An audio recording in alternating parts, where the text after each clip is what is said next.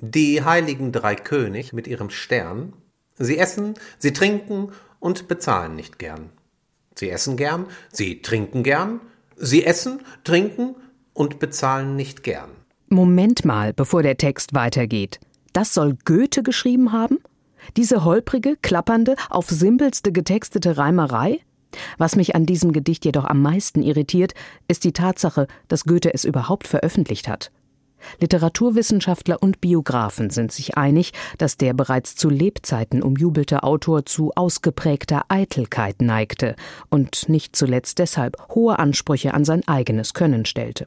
Und er hätte sich niemals in die Gefahr begeben, sich mit einem seiner eigenen Werke zu blamieren.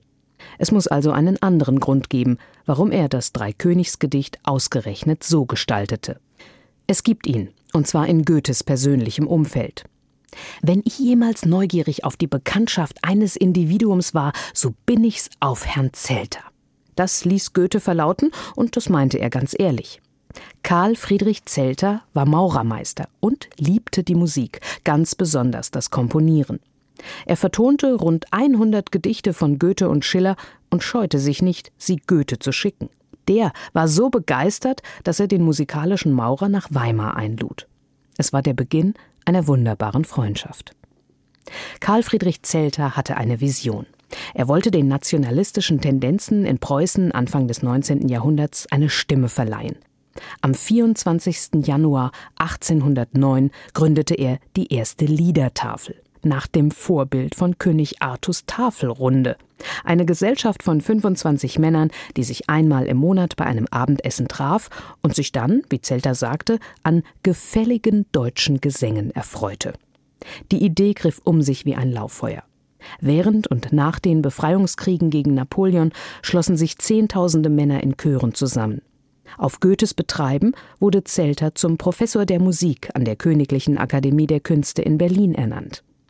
Der Dichter hatte den Text ursprünglich für ein Maskenspiel am Hofe Anna Amalias in Weimar am Dreikönigstag 1781 verfasst und es erschien 1811 in den Gesängen der Liedertafel. Und auf einmal wird klar, wie dieses Gedicht gelesen werden will. Als Fangesang einer angeheiterten Stammtischrunde, die gerne in theatralische Rollen schlüpft. Goethe hat mit diesem Liedchen wahrlich kein lyrisches Meisterwerk abgeliefert, und er wusste es.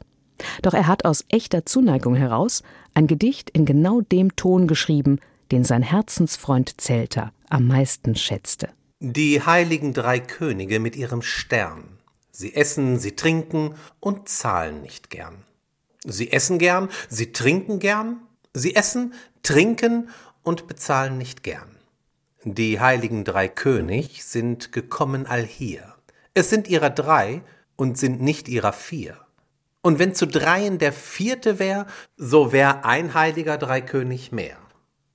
Ich erster bin der Weiß und auch der Schön. Bei Tage solltet ihr mich erst sehen, doch ach, mit allen Spitzereien werd ich sein Tag kein Mädchen mehr erfreien. Ich aber bin der Braun und bin der Lang, bekannt bei Weibern wohl und bei Gesang. Ich bringe Gold statt Spitzereien, da werd ich überall willkommen sein. Ich endlich bin der Schwarz und bin der Klein und mag auch wohl einmal recht lustig sein. Ich esse gern und trinke gern. Ich esse, trinke und bedank mich gern. Die heiligen drei König sind wohlgesinnt. Sie suchen die Mutter und das Kind.